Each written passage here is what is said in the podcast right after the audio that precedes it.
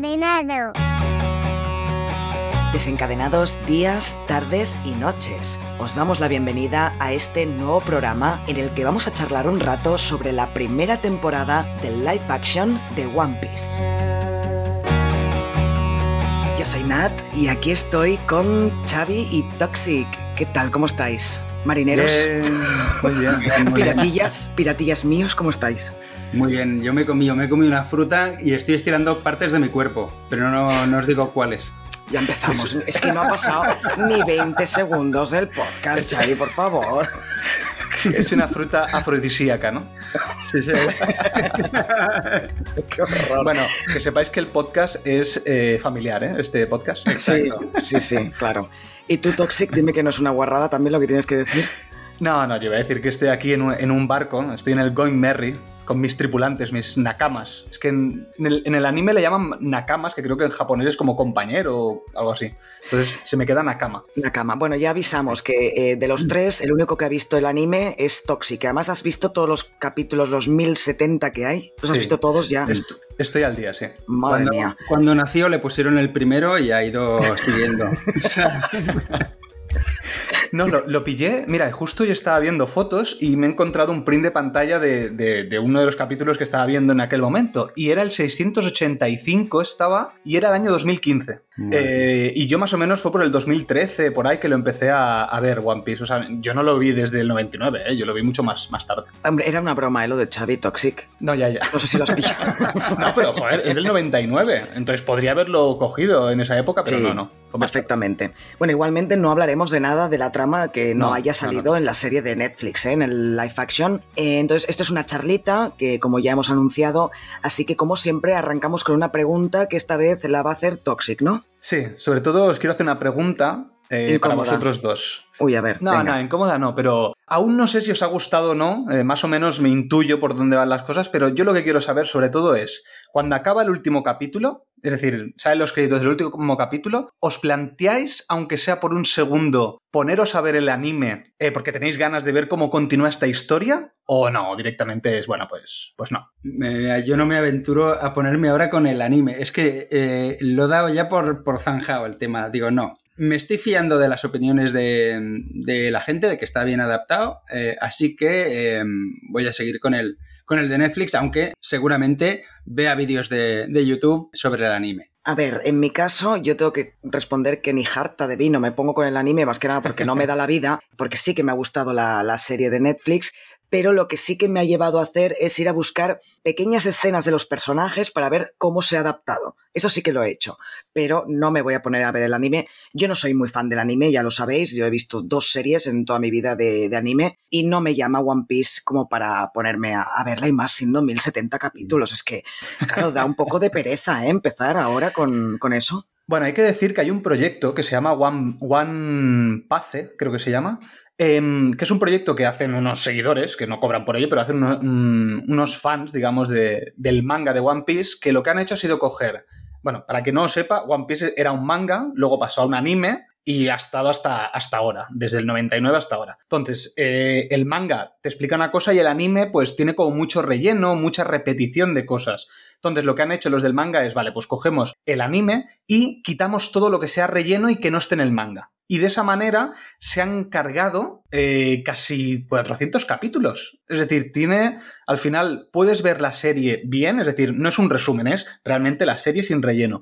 Y son unos 600, 700 capítulos de los 1000 que hay. Eh, así que si alguien se aventura a, ponerse a ver One Piece, el anime, yo recomiendo que antes de ponerse a ver el anime anime, yo me pondría el proyecto este que creo que les va a ayudar a poder avanzar, porque es que ponerte eh, a, a ver esta, este anime y ver por delante que te quedan mil capítulos, yo creo que a casi nadie le apetecería. No, no. Y pues- es One Pace se llama, has dicho. Eh, One Pace, sí, creo que sí. Eh, vale, sí, sí, sí. eh, One Pace, sí, lo, lo tengo aquí delante. Pues eh, puede hacer, este proyecto está muy bien, está muy interesante y puede hacer que los reacios a ver el manga, al final, a, a ver el anime, se animen a verlo. Así que está muy bien. Yo me voy a suicidar. Venga, va. Eh, ahora lo diré cantando, ¿vale? Cada vez que haga Xavi una broma de estas malas. Vale, No, pues... vale, pues intentaré no decir. Hola, qué cabrón. Va, va, por favor, por favor. Es que son las 3 de la tarde, estamos un poco dormidos y, y creo que esto nos está afectando, sobre todo a Xavi. Venga, ¿por dónde tiramos ahora? Eh, de, de, de, yo tengo preguntas para hacer sobre el anime versus eh, la serie de live action, que es si se ha respetado la historia, es decir, sea, imagino que más resumida eh, que lo que se, se expone en, la, en, en, el anime, perdón, por lo que acabas de decir, que meten mucho relleno, ¿se está respetando la historia? O sea, ¿podríamos ver lo mismo en el, en el anime? Pues te tengo que decir que sí. Y es sorprendente porque son 100 capítulos del anime que lo han resumido en 8 capítulos de, de, una serie live action, donde sí que es verdad que no hay mucha acción en, la, en el live action y en el anime hay muchísima más acción. A ver, el anime, para quien no lo sepa, es un shonen. Un shonen son estos, estos tipos de mangas que están destinados a adolescentes chicos, normalmente. Y el clarísimo ejemplo que todo el mundo conocerá es Dragon Ball, donde tienes el personaje principal, que es Goku, entonces es un personaje carismático y demás. Lo que necesitaba este, esta adaptación para mí era que tuviera el espíritu de la serie. Para, para eso, o sea, del anime, perdón, o del manga, para eso necesitabas tener un cast, un, unos personajes carismáticos, porque si no te cargas el, el, anime o, o, la adaptación.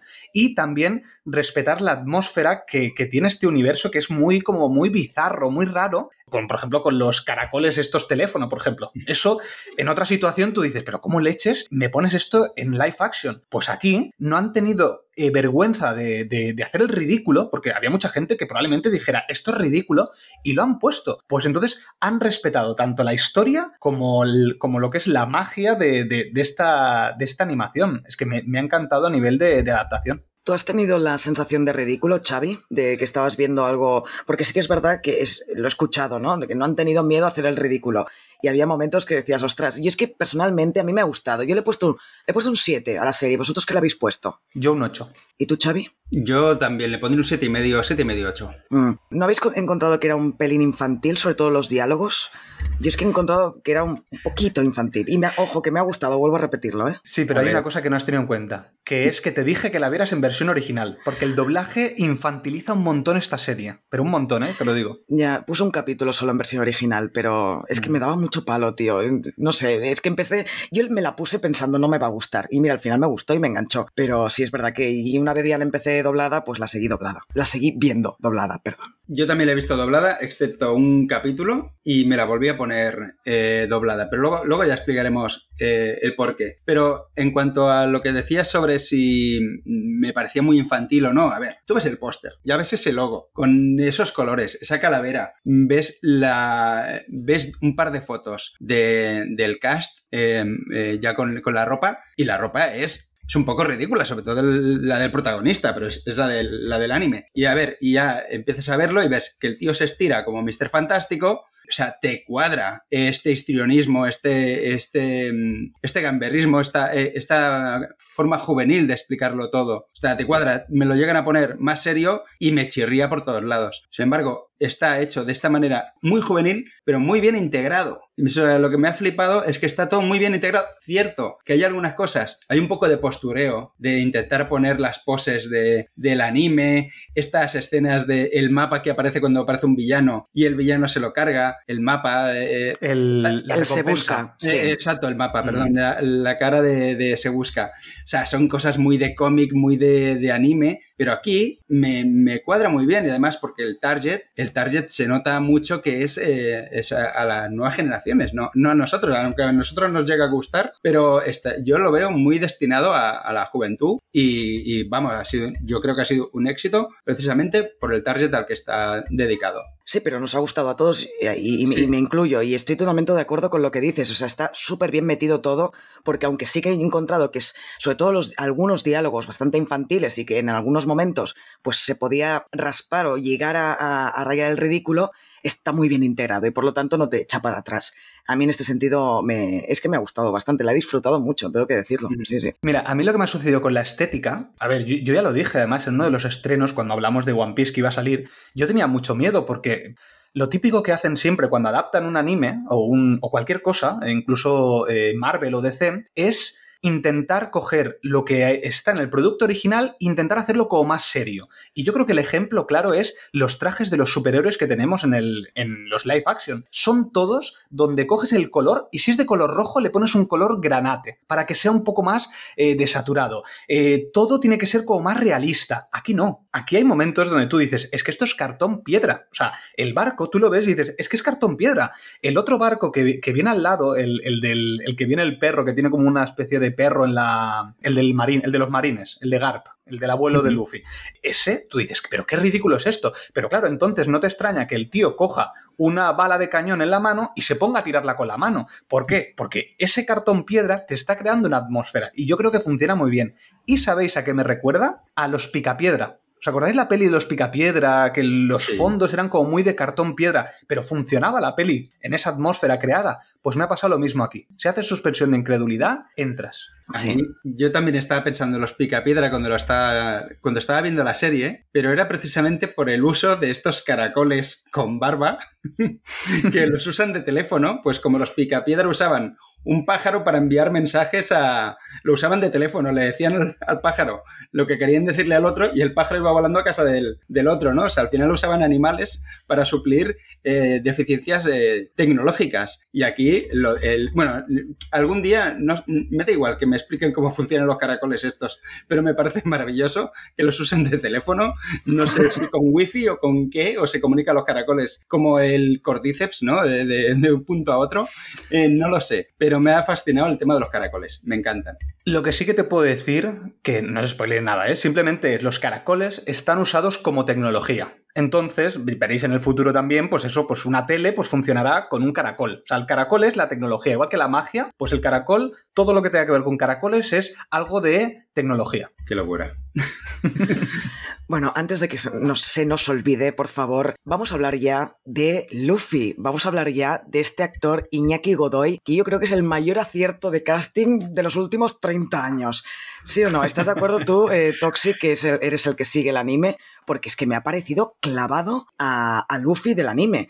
Y además qué bien lo hace, las posiciones que toma, que, mm, recuerdan a las posiciones de, Luffy, eh, la, cara, el rostro, las, las expresiones faciales. Aparte que físicamente yo creo que se parece bastante, por eso he dicho que el casting es buenísimo, pero es que es un amor de chico. Luffy es un amor, pero él también ha sabido transmitir esta, este buen rollo del personaje principal, ¿no? ¿Estás de acuerdo? Estoy totalmente de acuerdo. Es que yo creo que ahí es donde también acierta mucho eh, One Piece en el cast. Sí, Iñaki Godoy está fantástico como Luffy, pero es que el resto me parece que están también genial.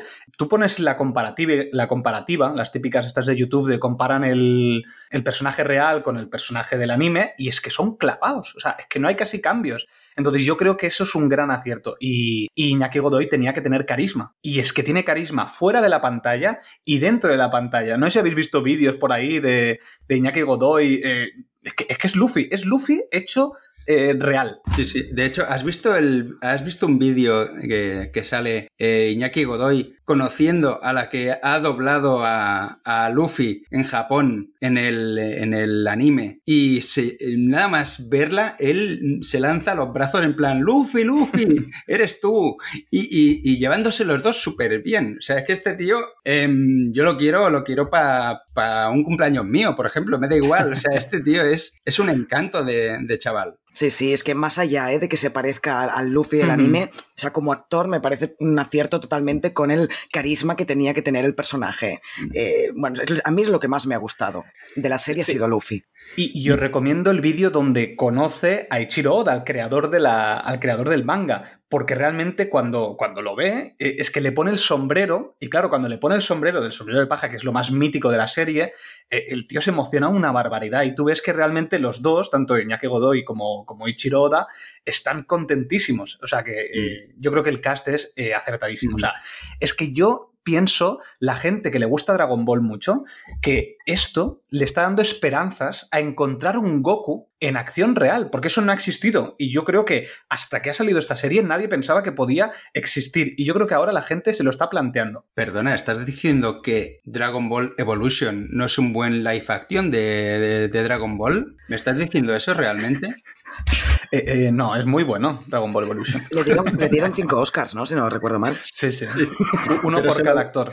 Se lo tiraron a la cabeza al, guionista, al que se le ocurrió hacer eso.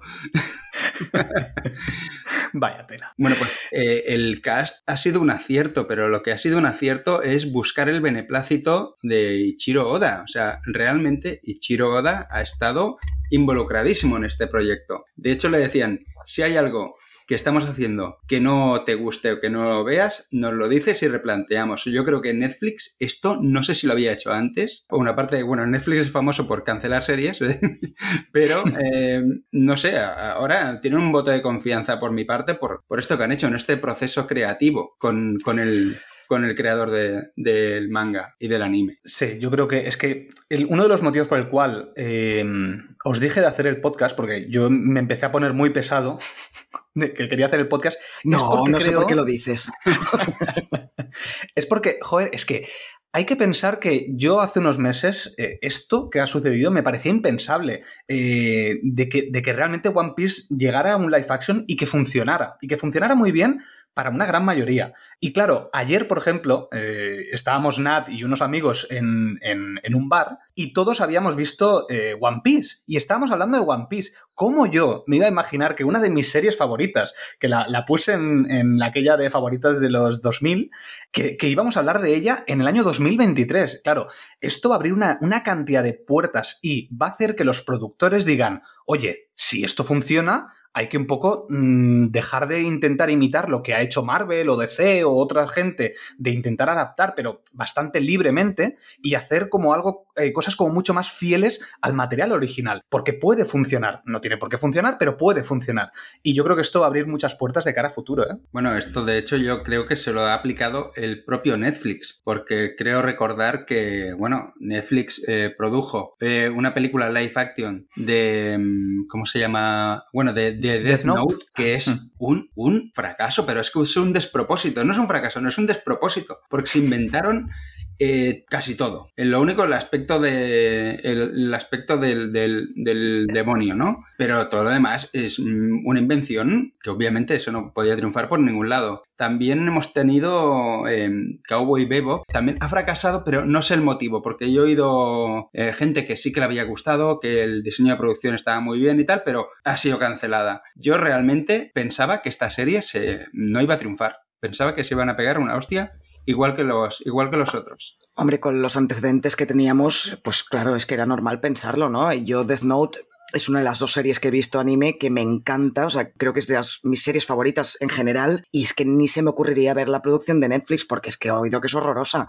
Así que es que es normal que pensáramos que One Piece iba a ir por el mismo camino, claro. Y yo cuando vi el primer capítulo, que a mí me estaba gustando, pero yo estaba pensando, Buah, esto no le va a gustar a nadie. Pero te lo juro que hubiera puesto dinero de que yo pensaba que esto no le iba a gustar absolutamente a nadie. Incluso si yo hubiera sido productor, hubiera quitado el dinero de la serie porque hubiera dicho, no, no, esto no les va a gustar. A pesar de que a mí me gustara, porque pensaba que la gente lo vería como mucho más ridículo, lo que decíamos antes. Y no, no, ha funcionado muy bien. Que por cierto, eh, no sé si lo habéis visto que ayer ya se ha confirmado la segunda temporada de One Piece. Bueno, menos mal. Menos mal, sí, porque con Netflix nunca se sabe. ¿eh? Sí, sí, sí. Bueno, yo tenía miedo de que, no la, de que no la renovaran, pero tenía bastantes esperanzas porque, a ver, por lo que he visto en redes sociales estaba triunfando bastante. Y Toxic, una pregunta. Tú que, has, que has visto la serie, eh, en, en esta temporada han adaptado los más o menos, eh, lo has dicho, los 100 primeros eh, episodios. Sí. Em, ¿Lo veis bien? O sea, este volumen de episodios versus de 100 versus 8 em, está, está correcto. O sea, está bien balanceado y bien adaptado, es decir, bien resumido todo lo que ocurre en esos 100 episodios en esta, en esta trama. Sí, porque además hacía tiempo que no, que no veía One Piece, porque además yo he querido volver a empezarla y lo que me tiraba para atrás es que como hay tanto relleno y tanto, tantas batallas y demás, que a veces a mí me cansa eso, a mí eso no me gusta, sé que hay otra gente que, por ejemplo, a la gente que le gusta Dragon Ball, sé que le gusta mucho más las peleas, a mí no. Y aquí, vale, pues los primeros 100 episodios pues hay bastante peleas y demás, pero todo eso lo han quitado, entonces han quitado mucha, mucha morralla que no era necesaria. Entonces que yo ahora diga, ay, pues han olvidado de añadir esto, esto o esto otro. No, la verdad que no he hecho en falta nada de todo lo que yo recuerdo de lo de así del inicio, de casi nada, vamos, a lo mejor algún personaje, eh, pero, pero nada, mínimo. Ojo, que yo no creo que, o sea, para mí, para mi gusto, ha tenido bastante acción esta, esta temporada y en momentos, en momentos determinados y muy bien resuelta, la verdad. Yo he flipado con las coreografías y con los recursos de, de, cómic eh, que han usado, o sea, todos los movimientos de, de Luffy, de, del, del payaso este, que no me acuerdo el nombre, eh, que eh, separa el cuerpo, el buggy, que, se, que separa el cuerpo y lo junta. Esas peleas me han parecido eh, increíbles, me han parecido incluso de videojuego. El enfrentamiento contra, contra este payaso me ha parecido muy de videojuego, como lo iban resolviendo y tal. Que por cierto, debo decir, este payaso de esta serie es mejor Joker que Jared Leto. Yo solo quería decir. ya estamos. Pensaba que ibas a decir que Joaquín Fénix. Y no, no, no, nos pasemos. ahí no nos pasemos. no, pero es muy diferente, hombre. pues a mí el villano que más me ha gustado ha sido el, no me acuerdo cómo se llama, ¿eh? el de la espada enorme con los ojos amarillos. Ese tío me ha impactado muchísimo. Me ha gustado mucho. Mihawk, se llama Mihawk. Mihawk. ¿No le llaman Drácula también? ¿No le llaman unas...? Eh, es eh, Mihawk Drácula o Drácula Mihawk, no me acuerdo. Eh, Uno de los siete guerreros del mar o algo así, ¿no? Sí, en, en japonés solo es Shikibukai, que les le llaman. Eh, digo porque seguro que lo escucharéis eh, en el futuro. Yo creo que les llamarán Shikibukais. Bueno, hay que decir que yo lo he visto, si toda mi vida el anime lo he visto subtitulado en castellano, o sea, japonés subtitulado en castellano. Y hay palabras que siempre se han quedado como en japonés, como en este caso los Shikibukai, que supongo que será lo que aquí han puesto como señor de la guerra. No lo sé, ¿eh? si es lo mismo o es otra cosa. Bueno, en fin, a ver, ahora que hablamos de los equivocáis. ¿El qué, perdón? Que a ver si nos equivocáis con, con estas palabras. Por favor. paso de cantar que ya lo he hecho una vez. Pero, qué habilidad mental tiene Xavi para. Es increíble. No, no, llámalo, llámalo o, o, llámalo tara. Es una tara, no es una habilidad. Bueno, pues entrando en la serie, que no hemos dicho casi nada de, lo que es la serie y tal, eh, que hemos tenido varios villanos. Hemos tenido, por ejemplo, Buggy, que es el payaso este. Hemos tenido el, el mayordomo, este que tiene las gafas. Eh, ¿Kuro era? O así, creo que se llama Kuro. Y luego hemos tenido Arlon, que es el bicho pez este, el hombre pez. Que asco me dan los hombres peces, ¿eh? Físicamente son muy refinantes. ¿Cómo que racista? es que, bueno, ahora, te digo, te digo, perdón, dicha. Y hemos tenido también la, pirata esta del barco de, corazones. Albina, eh, sí, es verdad. Que aparece al final, ¿no? No es la que aparece al final del episodio. Pues ese, mm. el, concepto de este tipo de, bueno, el, concepto de cada uno de los piratas, incluso los piratas cocineros, o sea, es que me parece una maravilla. Es como el, concepto ese que salió de El bombero torero, eh, pues que lo hayan adaptado, hayan adaptado piratas de todo tipo. O sea, me parece maravilloso. Bueno, esto obviamente es del, manga, pero me ha fascinado poder verlo, eh, ver esto en pantalla, que cada pirata fuera de, un tipo distinto y, tan loco, tan loco el, concepto de pirata. Y además la presentación de cada vez que aparece un personaje nuevo eh, me ha encantado porque ha seguido lo que es un manga. Tú cuando presentas un personaje en cualquier serie, peli en general, pues tú lo presentas y ya está, es decir, pones un plano de esa persona y ya está. Aquí no. Aquí cuando te lo presentan, eh, primero que te ponen lo del cartel este de se busca y, con el nombre y demás. Pero es que además... esto es genial. A mí me ha encantado que hicieran esto cada vez y que el, el mismo personaje se cargara el cartel. Eh, y eso es del manga, porque es literal. Siempre te ponen como la imagen del cartel para presentarte. Ah. Pero otra cosa que hacen es, te ponen em, un plano detalle del cinturón, un plano detalle del hombro, un plano detalle del bigote. Es decir, todo lo que te da característico un personaje te lo ponen en un plano detalle para luego hacerte un plano general de ese personaje. Eso es anime, ay, eso es manga total, porque son viñetas, básicamente. Y está muy bien adaptado porque funciona bien. Y, ah, lo que te decía racista era porque, era porque Arlong y estos, este, esta raza de hombres pez, eh, bueno, lo dice la serie, eran esclavos, los utilizaban como esclavos y es una representación de, de, la comunidad negra dentro de, este, dentro de este mundo, digamos. Por eso te lo decía, era broma. Racista quien lo haya escrito, que los ha puesto como asquerosos y malvados, ¿sabes? pero estos son malos, no todos. una, una pregunta, ¿qué fue primero? ¿El huevo o la gallina? Exacto. ¿Qué fue primero, One Piece o Piratas del Caribe 2? No, One Piece, One Piece. Ah, vale, pues es decir, que puede que se hayan copiado, que se haya copiado Disney de estos hombres pez para hacer Piratas del Caribe 2 o se hayan inspirado en ellos. Mm, piensa que está inspirada en la atracción también, las atracciones aquellas de Disneyland, no sé hasta qué punto, y también están bastante inspirados en, en otra, es decir, tanto One Piece como Piratas del Caribe están inspirados en, en, leyendas, en leyendas eh, antiguas de piratería. Entonces yo creo que se coinciden entre ellas, pero no creo que se hayan copiado entre ellas. Vamos, creo yo. Mm. Bueno, y entrando en la trama, eh, también tenemos a los protagonistas. Aparte de Luffy, eh, por ejemplo, tenemos a Nami.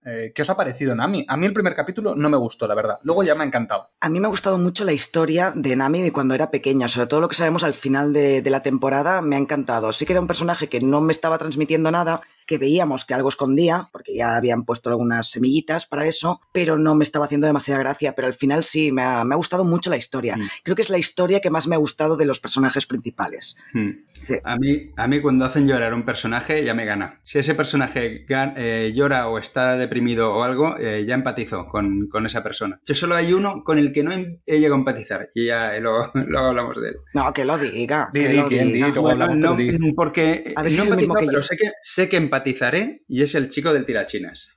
Usopp. No me ha gustado demasiado tampoco. No me gusta, pero con la última frase que dice, que es yo, eh, mi sueño es eh, llegar a ser valiente. Entonces ahí ya es como el, león cobarde del mago de Oz, ¿no? Que sabes que él se ve un cobarde, pero eh, su sueño es no serlo, ¿no? Yo creo que mm, conforme avancen las temporadas me irá ganando este, este personaje. Ojo que está muy bien eh, caracterizado. Bueno, caracterizado no, pero eh, viendo luego eh, imágenes de cómo es el anime, digo, vale, no tienen la nariz esa de lápiz ¿no? que hay en el anime. Es que eso era muy difícil hacerlo. pero los, los labios, el, lo que es la, el, el, pelo, la ropa, todo eso me, me cuadra bastante. O sea, no me desagrada, simplemente que no he empatizado con él como tal, porque eh, a priori los personajes cobardes no me, no me gustan. Pero, pero bueno, ya... y mentiroso, porque es un mentiroso patológico el tío. Eso sí, eso sí, qué desgraciado. que además es, la historia, es la historia del, del, niño y el lobo, el típico, ni, el típico niño de moraleja, esto de que viene el lobo, que viene el lobo, hasta que al final viene el lobo, mm. pues es lo mismo. Eh, que esto también eh, Chiro Oda lo hace mucho, o sea, cuando tú veas los mil capítulos verás que tiene muchas historias populares metidas dentro de esta, de esta gran, gran historia. Y antes que decías lo de Nami, a mí también, en, el anime me encantaba la de Nami, creo que es la mejor de todas.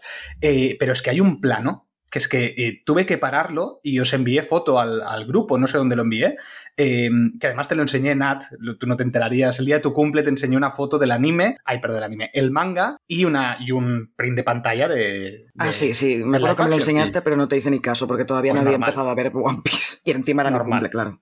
Exacto.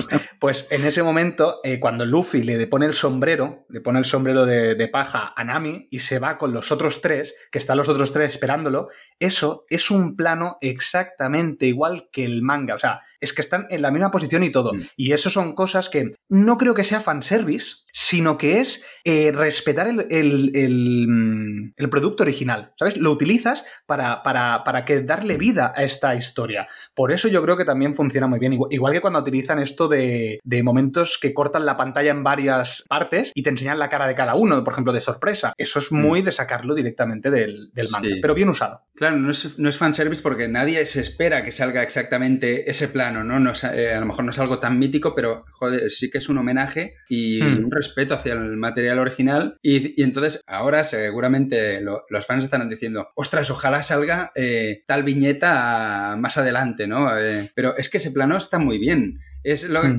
es, lo, que os decía. Es postureo, porque al final no deja de ser postureo, porque eh, ves a uno muy adelantado, muy en primer plano, el otro un poco así, y, lo ves todos un poco quietos, ¿no? de tenemos que estar aquí porque parece un, cuadro, ¿no? Pero realmente la, verdad es que, queda muy bien, y sobre todo para, para los fans. No es fanservice, pero los fans han, se han quedado servidos, por así decirlo. Eh, ¿Y os ha emocionado la serie? ¿Realmente os habéis emocionado con ella? O sea, ¿os ha transmitido emociones o no? ¿O simplemente es aventura y punto? A ver, yo tengo que decir una, una cosa mala, pero entre comillas, ¿eh? porque claro, todos estamos diciendo que todo es súper perfecto y lo tengo que decir. El último capítulo me parece que el momento de vamos a emocionar al espectador es demasiado largo. O sea, todo lo que es la parte final, cuando ya se ha encargado a Arlong, todo ya se ha resuelto. Eh, me recordó al Señor de los Anillos del Retorno del Rey cuando y no se acaba, y venga escena, y venga escena, y venga escena. Porque con el momento cuando le, le dan a, a, Luffy su cartel de se busca con su cara, para mí ahí es el máximo eh, de emoción. Yo ahí me emocioné. Pero claro, después hay como creo que hay 10 o 12 minutos más de, de capítulo. Y sí. empecé a bajar y me empezó a poner nerviosa. Es decir, bueno, ya está, acaba ya el capítulo, que ya no va para más el tema. ¿No, ¿No, os pasó algo parecido o solo soy yo? Sí, un, un pelín, sobre todo porque eh, eh, con ese cartel, es que ese cartel se lo muestran luego a tres o cuatro personas más para ver qué cara ponen, ¿no? Claro, eh, es emoción. y al final, de tanto hacerlo como el último es el, el pelirrojo que le da el son, bueno, el pelirrojo, el del pelo rosa, sí, que le da el sombrero. Ah, Cobin. Sí, como al final el último es él, dice, pues si ya sabemos que se va, que le va a gustar, que se va a emocionar porque los demás ya lo han visto, ¿no? Eh, te, te, corta un poco el tema, pero realmente la parte del mapa, la parte de cuando le pone el gorro a Nami y dice que van a ayudarla porque ella es de la, de la tripulación, a mí eso me, me hizo saltar alguna lagrimilla, ¿eh? Eh, ha habido momentos en que he saltado la gremilla con la serie. ¿Y tú, Toxic? Y, mm, eh, yo sí, yo sí. Yo es que, claro, yo me, yo me, emociono un montón porque me meto mucho dentro de la historia. Eh, entonces, y no se me hace larga, sobre todo esto que, por ejemplo, dices de los 12 minutos, eh, a mí no se me hizo larga, ¿por qué? Porque sé que hay mucho por contar, entonces yo pensaba que me iban a meter más cosas. ¿sabes? Ah, claro. Entonces, claro, yo pensaba, bueno, pues a lo mejor van a explicar esto que pasa aquí, pero no, al final lo cortan ahí un poco para cerrar el ciclo también, que yo creo que también está bien hecho para decir, vale, si esto se queda una sola temporada, funciona como producto individual porque el objetivo de cada uno más o menos pues, eh, se está cumpliendo o ya tienen la intención de formar esta tripulación para ir a conseguir sus sueños. Ya está cerrado ese arco, pero creo que también funciona como para darte ganas de continuar esta, esta aventura que va a durar muchas temporadas. Uh -huh. ¿Y qué os iba a preguntar? Ah, Didi, Xavi.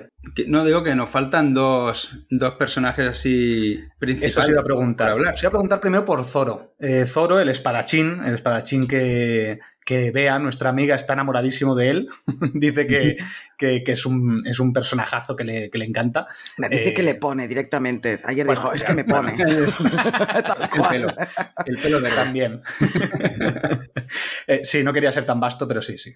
ya, ya, estoy yo para ser basta, no te preocupes.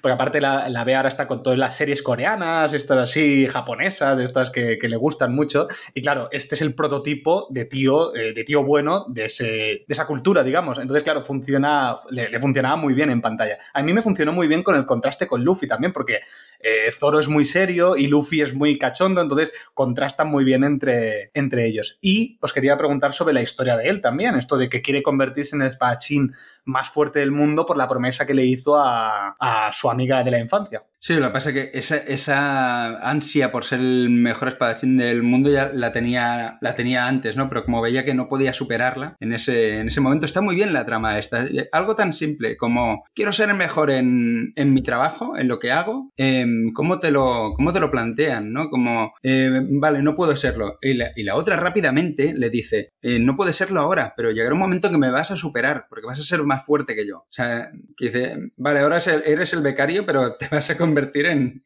en el CEO, ¿no? De, de, de, de, los espadachines, va a ser la, la hostia. Y me gusta uh -huh. mucho como, como el pacto este que tienen los dos, ¿no? De, de, pues uno de los dos lo será. Ya no es lo voy a ser yo, no, pues uno de los dos. Ya da igual. Pero claro, al faltar la chica dice, no, pues ahora tengo que ser yo. Es que no, no me queda otra, pues es una promesa. Parece muy, muy buen arco por lo simple que es. ¿Y os gustó, por ejemplo, esto de que se ponga la espada en la boca? ¿No se acaba? Porque a mí, claro, en el anime es así. Yo pensaba que esto es una cosa que, que lo veía impensable en acción real y a mí me funcionó muy bien. Bueno, pero es que le sirve para algo en la espada en la boca. Esa es la pregunta. Sí, en verdad sí. Lo que pasa es que eh, las peleas en el anime o en el manga de esto de espadas, sobre todo, no son peleas donde tú ves cómo funcionan, sino que, o sea, no ves la pelea en sí. Tú, si te fijas, eh, como lo ves es como que hay un rayo que ha pasado por delante y entonces se cargan las espadas, por ejemplo. Las peleas suelen ser así en el manga. Entonces, claro, funciona muy bien en el manga eh, la espada en la boca porque te hacen como triángulos, con la espada como lo está hecho. Entonces, eh, tiene sentido. Claro, en la acción real no, no, no, a lo mejor no le ves el sentido. Pero bueno, quizás en el futuro con las peleas a lo mejor lo tratan mejor. Aquí es que, claro, casi no ha peleado con las tres. yo, yo, temía que le iban a volar los dientes en cualquier momento. Como diera un golpe contra una madera o algo, le saltaban los dientes. Pero, pero claro, como lo usa para ponérselo en el cuello al, al otro, al, al del hacha en la mano, lo siento, no voy a saber decir ningún nombre. De esta, no, no, pasa nada. El de Yo lo voy diciendo si me acuerdo. Pero el, el, el, que tiene la mandíbula esa de hierro. El marino. El Capitán Morgan. El Capitán Morgan. Y pues claro, él usa esa espada para ponérsela en el cuello para decir, eh, vale, hasta aquí, que, que, que, te rajo. Así que, bueno, pero como no lo he usado mucho este recurso, creo que solamente lo he usado en, al principio, en el primer capítulo. Poquito. Bueno, ahora que has dicho el primer capítulo, ¿no sorprendió que se ve cómo le cortan dos a una persona en el primer capítulo? Y que Netflix ponga sangre, yo dije, qué raro que ponga sangre. Mm, bueno, queda, qué raro. Queda un poco velado porque ocurre a espaldas de, de Zoro, ¿no? O sea, no. Mm ves a Zoro y, que va un trozo por cada lado, ¿no? Y es, y es rápido, entre comillas. Pero sí que, sí que, me sorprendió algo. Pero luego no, no se vuelve a ver. Eh, bueno, sí, se ve el tajo que le pegan luego a Zoro, pero no es exageradamente gore luego. No, y es raro que justo la escena más sangrienta sea en el primer capítulo, ¿no? A mí también me sorprendió, sí, sí. Mm. Bueno, es como muchas. Eh, muchas películas, sobre todo en los 90, que eh, empezaban la serie con una escena de sexo, que luego no volvía a haber sexo, pero ya te la empezaban eh, en los primeros capítulos de los protagonistas desnudos para mm, pues hacer un, una, mm, un clickbait, ¿no? Un, para enganchar al espectador. Para enganchar al espectador y luego ya no vuelve a ocurrir. Pero yo qué sé, eh, antes en los 90, por ejemplo, era común eso. Bueno, es que en el futuro esto evoluciona mucho, ¿eh? ya veremos a ver qué tal. A ver, a ver.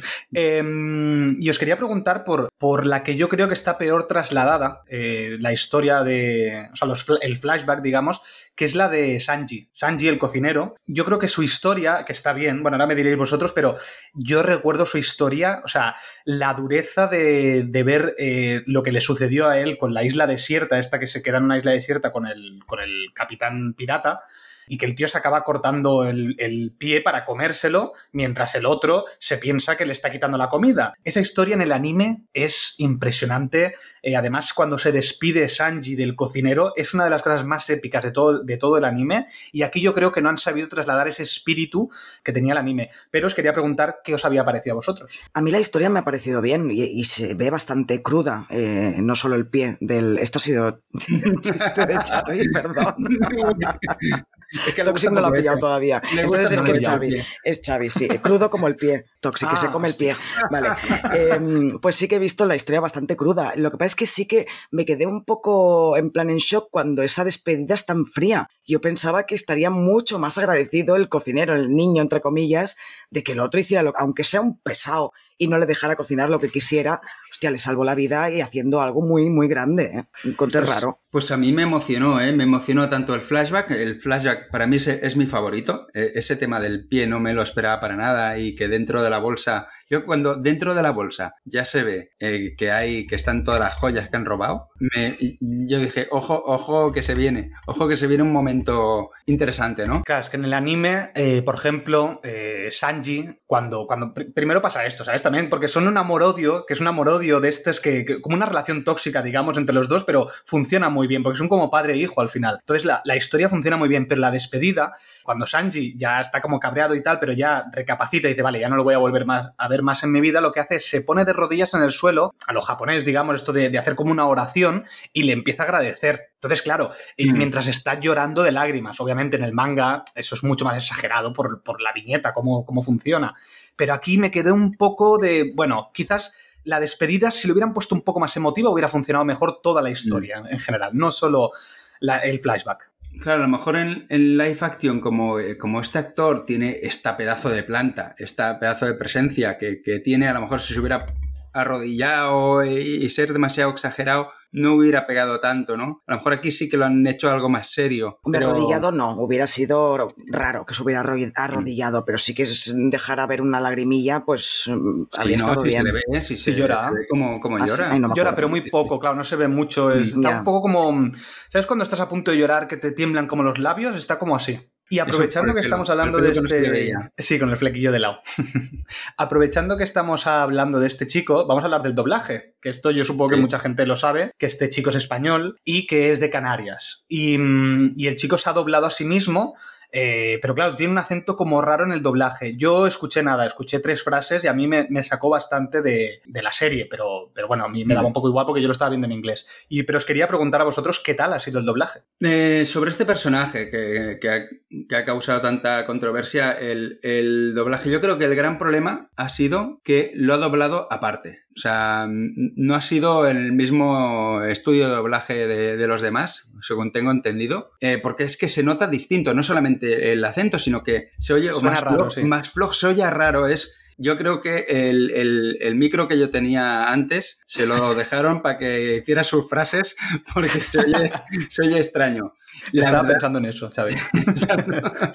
Pero a mí lo que es el acento canario, sí que es verdad que al principio, al principio me, me chocó. Digo, ostras, que suena raro, ¿no? Pero pero llegué a pensar, oye, pues si suena, es mi problema que suene raro, es mi problema, no, no el, problema lo tiene la serie. Y me cambié eh, a inglés, pero lo dije, no, no, el chaval se ha doblado a sí mismo, voy a escucharlo en, en, doblado, ¿vale? Porque ya está bien de, porque aquí en, este país tenemos la tendencia de que no, el español tiene que ser neutro. O sea, si sale alguien en, en, en, una serie, tiene que ser español neutro. Em, menos cuando salía alguien con un marcado acento andaluz, pero era también a lo mejor mm, para ridiculizar. Así que no, mm, somos plurales, aceptemos que de una puñetera vez, y esto Netflix lo ha sabido hacer, ha sabido decir, pues, pues venga, tú eres canario, eh, ¿sabes español? Dóblate. Y bueno, es que con un acento neutro no tendría sentido porque entonces hablaría con el mismo acento que el resto en la versión doblada. Entonces es lógico que le hayan puesto, bueno, que el chico tenga un acento y se lo hayan dejado. Pero podría habérselo quitado. Es decir, por ejemplo, Kira Miró, Kira Miró tiene un marcadísimo acento canario y en todas las películas que ha hecho eh, tiene un acento neutro. O sea, lo fuerza a ella. Y mientras que ves en entrevistas que, que tiene un acentazo canario. Sí, pero aquí... No ha hablado canario en el doblaje en castellano, si hubieran puesto un, acento neutro, o sea, sin acento, vamos, lo que sería neutro, no tendría sentido, no podrías diferenciar que, que el personaje es de otro lugar que el resto. No habría manera de diferenciarlo. En el anime, en el anime también le ponen un acento mm, de otro sitio, Toxic, a este personaje. No, si lo ve en japonés, que vas a ver el acento. No, no, pero, no, pero igualmente no creo que tenga acento porque no, no. Es decir, a ver, yo creo que, que lo ha doblado con su. Si está lloviendo un montón, Nat. Perdón, es que he mirado por la ventana porque estoy flipando, es que está diluviando. Es que hoy, ¿qué día es? Porque hoy es. 15 de septiembre. 15 de septiembre está diluviando, señoras y señores. Eh, sí. Y tengo la ventana, o sea, totalmente llena de agua, no veo nada. Entonces, pues estaba flipando, perdón. A lo mejor se oye incluso de fondo porque. Es posible que se oiga, sí, sí. Sí, se oye, se oye. ¿No se oye? ¿Sí? Bueno, da igual. Eh, volvamos, a, volvamos a la serie. Em, perdón, volvamos a la serie. A ver, em, yo estoy de acuerdo con Xavi, porque yo creo que esto es un debate que no es de One Piece, pero sí que es un debate de lo que es el doblaje. Sí que es verdad que estamos acostumbrados a que el doblaje tiene que ser neutro, pero neutro en el fondo es un acento es un tipo de acento dentro de, lo que, de lo que se habla dentro de España. Una una eh, imposición también, entre comillas. Claro, que esto también sucede, por ejemplo, con, con, el catalán. El catalán de Barcelona es como el neutro y el resto es como un acento diferente. No, el catalán que suena en Barcelona también es un acento dentro de un idioma. Pues lo mismo sucede en castellano. Sí, pero es que estamos debatiendo en dos cosas diferentes. Yo en ningún momento estoy diciendo que tengan que quitar el... Eh, digo que si no tiene un acento canario, no habría manera de... O sea, estoy diciendo que bien que hayan puesto el acento canario para distinguirlo del resto de personajes. Estamos hablando de dos cosas diferentes. Sí, tienes toda la razón, porque lo, peor de todo es que no he explicado primero a lo que estoy contestando, porque lo primero que quería decir, que me he olvidado, es que este chico salió a defender el doblaje canario, porque mucha gente se, se quejó de que lo doblara con ese acento y que no lo hiciera neutro. Entonces él dijo, a ver, pero es que mm, mm, yo desde pequeño me habría hecho ilusión escuchar personajes de otros, de otros países doblados con el acento que yo escucho a diario en mi, en mi, en mi territorio. Pero es que además, venía. En inglés él tiene acento. O sea, yo lo puse, fue el momento en que la puse en versión original por, para ver eh, cómo era la versión original y vi que el tío tenía acento. Entonces es lógico que cuando se doble tenga acento también. Es que es lógico. Sí, sí, pero no es por eso el acento canario, es porque realmente es su acento. Bueno, supongo que lo que querían era un acento que no fuera el neutro para distinguirlo de los otros personajes. Que él era el canario, pues el canario. Hubiera sido andaluz, pues también lo mm. hubieran dejado. ¿Sabes? Lo que hace como medio francés. El acento que él pone en inglés es como medio afrancesado. Sí. El, el, tipo de acento. Sí, sí, sí, sí. sí. En fin, eh, volvemos, a la, volvemos a One Piece. Os quería, os quería eh, preguntar una cosa, a ver si os, había parecido curioso, que es que no os habéis fijado que todos los personajes malos, es decir, los villanos, entre comillas, están siempre sonriendo o, como que para dar miedo sonríen, a diferencia de lo que estamos acostumbrados. Por ejemplo, en Star Wars todos los villanos son como muy serios, tienen que estar serios, pero aquí no, aquí ríen, se ríen con fuerza, que eso es muy del anime. Eh, os quería preguntar sobre eso. Son como un poco caricatos caricaturas, ¿no? Caricaturizados. Eh, el que menos me ha gustado ha sido el mayordomo ese. El, mayordomo, como intentaba al principio ser serio, y luego ya se va haciendo el chulo cuando va persiguiendo a, por la casa a, los demás. Eh, ese me ha chirriado un poco, pero sí que es verdad. Bueno, aparte, yo con el payaso me lo he pasado de, coña, ¿no? Pero sí que es verdad que falta un villano realmente carismático. Bueno, el único que nos sonreía me parece era el, Drácula este, ¿no? El, sí, este. Sí, pero, bueno, es que este no, es villano. no va a ser villano, es un, es un, mm. mandado, ¿no? Pero por lo que estoy viendo en, en algunas imágenes y algunos vídeos de, del anime, yo creo que muchos personajes de nuevos villanos que van a salir van a ser igual de estrambóticos y, y alocaos, ¿no? Toxic. Eh, bueno, aquí viene la prueba de fuego. Hasta ahora hemos tenido pues unos villanos pues más o menos antropomórficos, bastante como que los puedes llevar a un live action. Pero espérate porque de cara a futuro aquí se vienen cosas muy complicadas de llevar a pantalla. Eh, yo ahí, yo no sé cómo lo van a hacer, eh, porque hasta ahora era como el plan fácil. Ahora veremos lo que va a suceder de ahora en adelante, que viene lo complicado. Tenemos, bueno, el Ichiro Oda cuando anuncia la segunda temporada presenta un personaje que todo el mundo de One Piece que ha visto el anime lo conoce, que es Chopper, que es una especie de reno antropomórfico mm. pequeño, así como de un metro 60 centímetros, por ponerlo de alguna manera. Claro, eso o, lo haces con CGI o no lo puedes hacer, porque es muy difícil.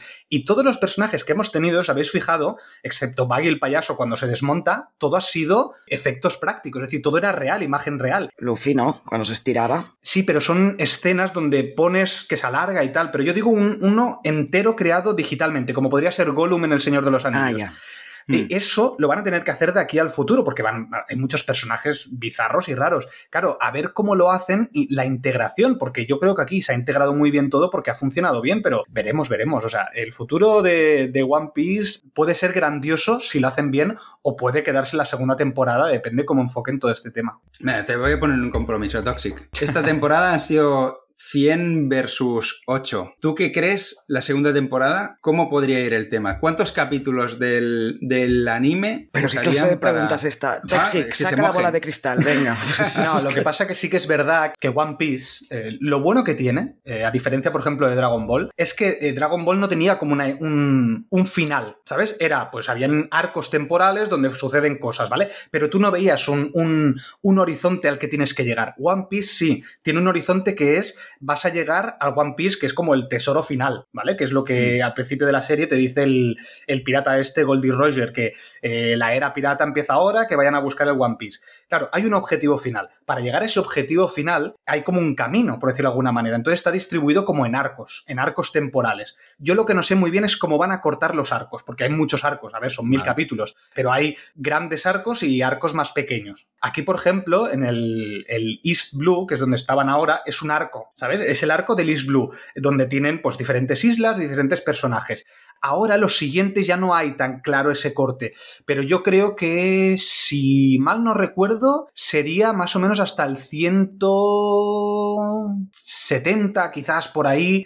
Yo creo que unos 70 quizás van a, van a poner, eh, más o menos. Me parece poquito para lo que les queda, porque claro, no, me imagino que vaya a tener 17 temporadas eh, One Piece. Yo si tuviera que ponerles 12 temporadas. Yo creo que 12 temporadas es lo que va a durar hasta el día de hoy. Claro, yo no sé cuándo acabará One Piece, en la ha acabado. Van a acabar como Fran Perea, o sea, con 40 años haciendo de como si tuvieran 17. Claro, los, actores van a, ir, van a ir creciendo. Bueno, volviendo al, live action, ¿qué os ha parecido la relación de Luffy con, con el marine, con su abuelo? Que yo me quedé flipando cuando dice, abuelo. Digo, hostia, no puede ser, es su abuelo, qué fuerte.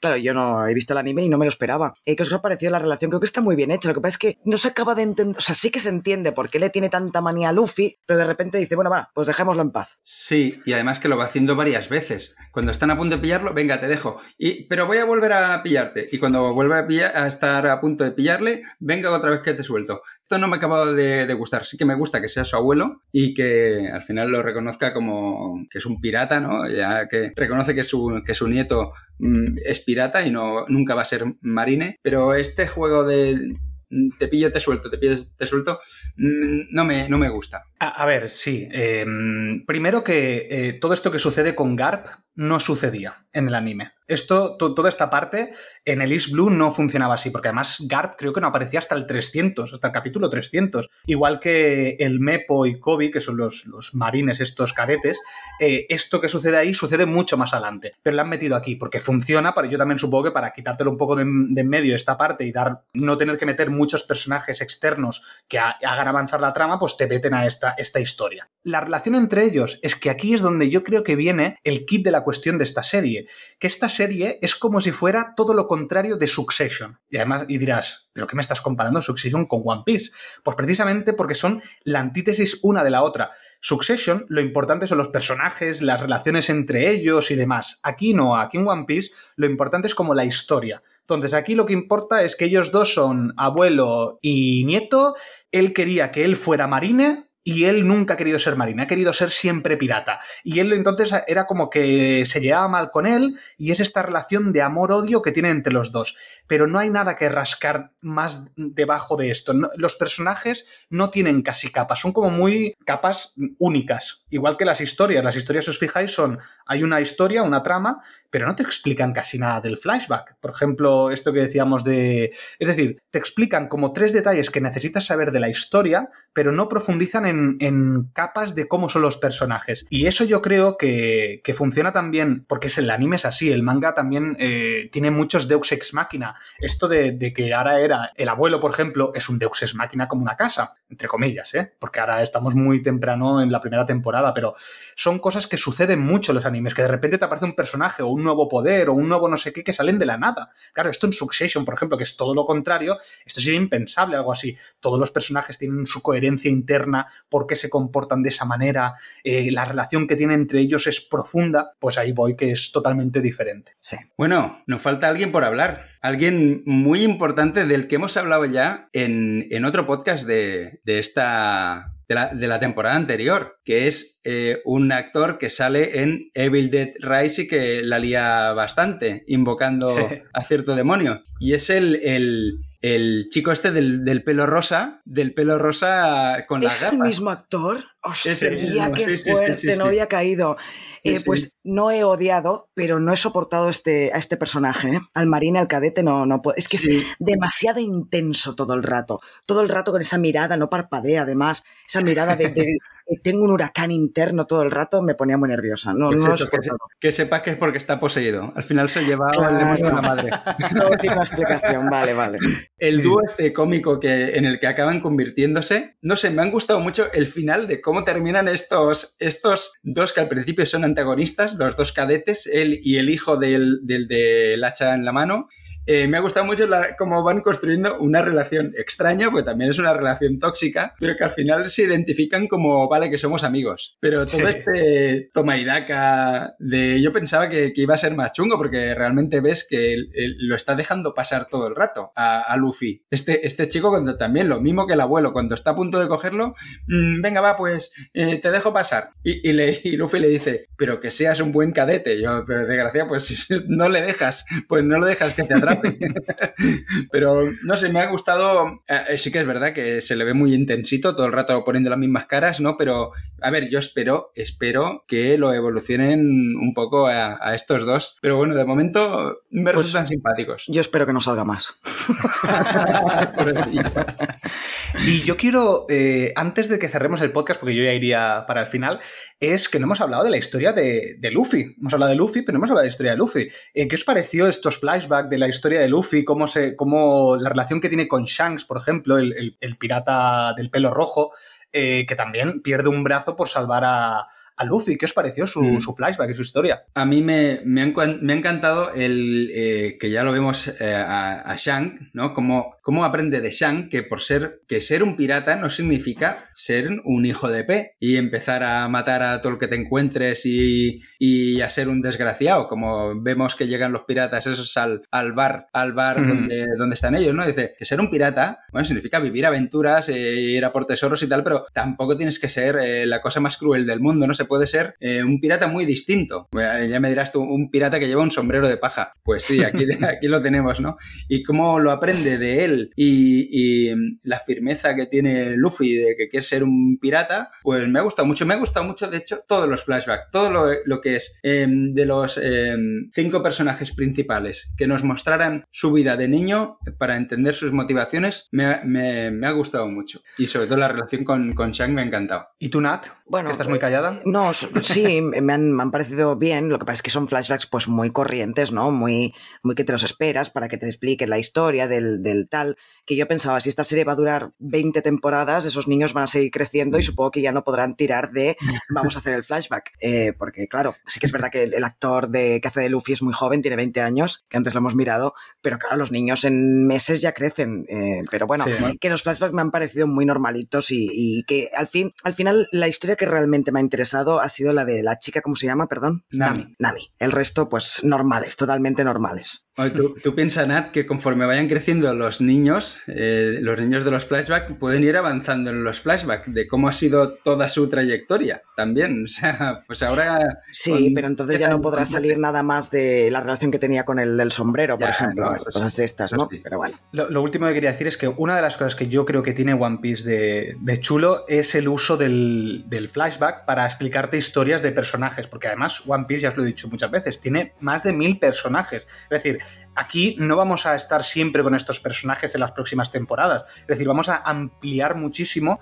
personajes que van a estar como temporalmente en la serie. Y eso yo creo que es lo que realmente va a alimentar esta serie, que es un poco lo que sucedía en Perdidos, que era añadir personajes en trozos y demás y utilizar los flashbacks para explicar su historia. Pues eso va a suceder de cara a futuro y, tengo muchas ganas, pero muchísimas ganas de que continúe. ¿eh? Y yo creo que se puede convertir en el book insignia de Netflix y que sea el próximo Stranger Things y que la gente se vaya añadiendo a la a, a One Piece en los próximos años, porque ahora pues ha llegado a mucha gente, pero no a todo el mundo. Yo creo que en los próximos años, con las siguientes temporadas, va a pasar un poco como con Juego de Tronos. Gente se va a añadir a este barco. Y nunca mejor dicho, a este barco. Exacto, muy bien. Toxic, ¿eh? Muy bien, muy ¿Has bien. visto? Muy ¿Cómo bien, muy bien. rápido? Sí, sí.